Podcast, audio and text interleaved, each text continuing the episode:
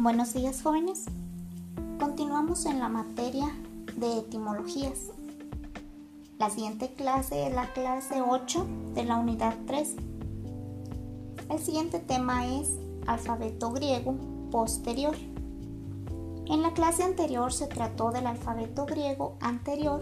Esta clase se trata del alfabeto griego posterior.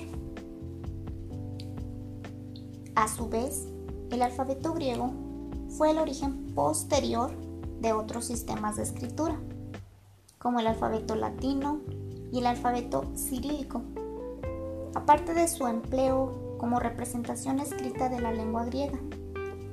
Las letras de este alfabeto poseen una considerable presencia en la nomenclatura matemática científica.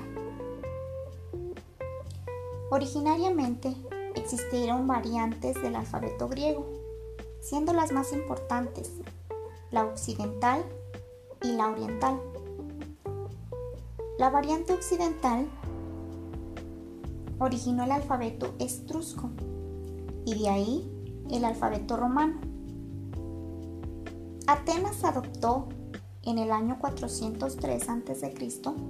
la variante oriental, dando lugar a que poco después desaparecieran las demás formas existentes del alfabeto.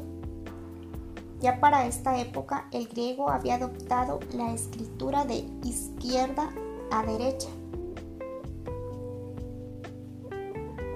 Situando las posibles fuentes del alfabeto griego, tanto en una antigua variante semítica como en el fenicio, lo realmente innovador del alfabeto griego es la introducción de las vocales.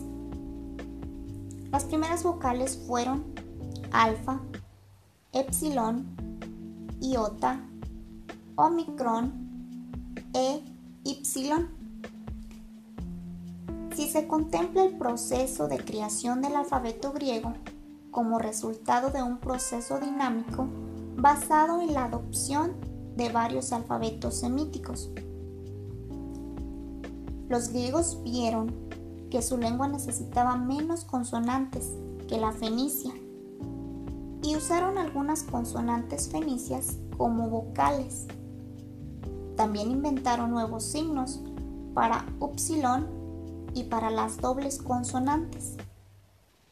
De manera que los griegos, al contrario que los fenicios y otros pueblos semíticos, escribieron las vocales. Precisamente en el siglo XIX, el investigador Kirchhoff hizo una clasificación de los alfabetos griegos en base a la dicción de estas letras al alfabeto griego, dividiéndolos de acuerdo al valor fonético que se les daba en las diferentes regiones. La introducción del alfabeto griego durante la Edad Oscura de Grecia fue muy importante, ya que fue la base para que se escribieran los primeros libros escritos en griego y que serían vitales para la difusión de la cultura griega. Ejemplo como la Odisea y la Giada.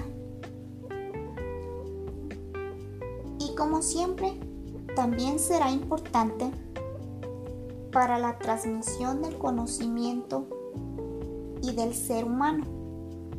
¿Qué sería de nosotros en la actualidad si todo el conocimiento de nuestros antepasados griegos se hubiesen perdido en el tiempo?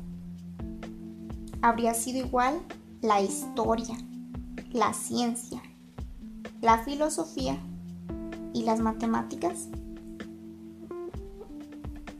En su cuadernillo está el tema en la página 44 para que lean por favor. Jóvenes, esto es todo por esta clase. Gracias. Adiós.